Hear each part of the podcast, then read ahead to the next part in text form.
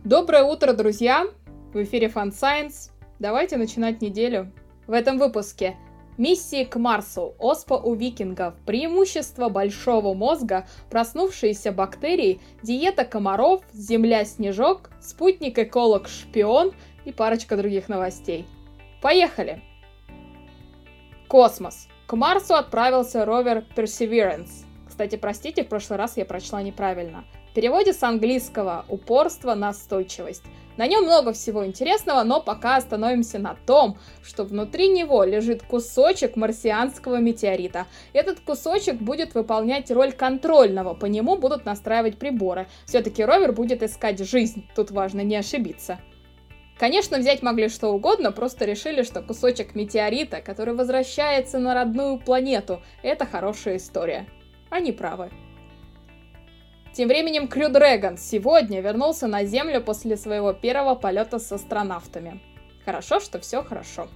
Китайская марсианская миссия Тяньвэнь-1 прислала фотографию Земли и Луны. С планеты миссия вылетела 23 июля. На момент съемки аппараты находились на расстоянии чуть больше миллиона километров от нашей планеты. Человек.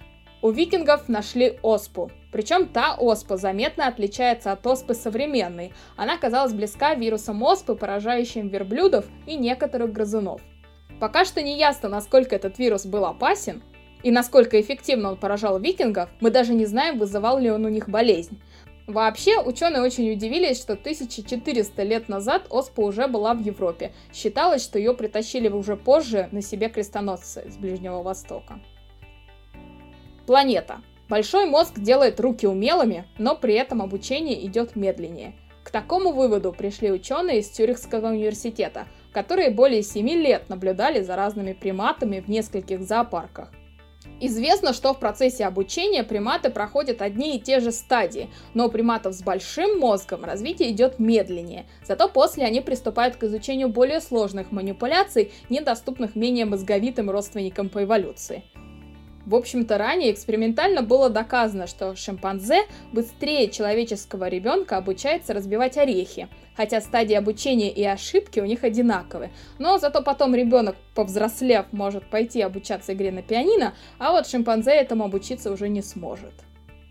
Желтолихорадочные комары перешли на питание человеческой кровью из-за жизни в засушливых регионах Африки с высокой плотностью населения то есть они поселились поближе к людям ради воды, ну а остались ради кровушки.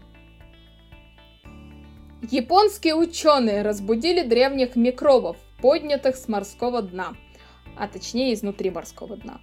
Возраст этих бактерий оценивается в 100 миллионов лет. Ученым интересно, каким образом им удалось выжить. Есть несколько теорий и предположений, но ждем результатов реальных экспериментов.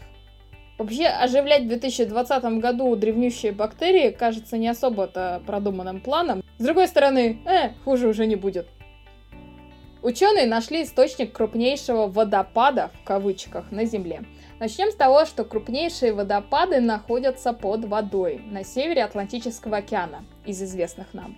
Вы, конечно, догадываетесь, что такие мощные потоки уж точно влияют на циркуляцию воды и, как следствие, на климат. Поэтому ученые их тщательно изучают причем тщательно изучают уже давно.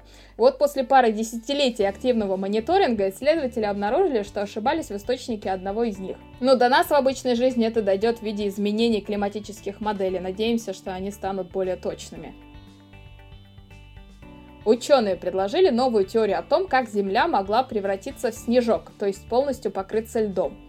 Ранее исследователи лишь искали какой-то переломный момент, предельную температуру, при которой начиналось бы оледенение. А вот авторы нового исследования решили поэкспериментировать со скоростью изменений.